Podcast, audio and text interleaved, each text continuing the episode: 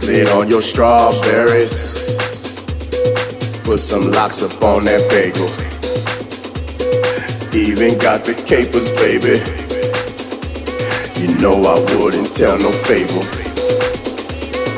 Oatmeal with the cinnamon swirl.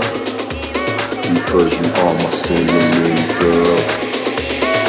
You should call your friend the actress. So we can make a better sales.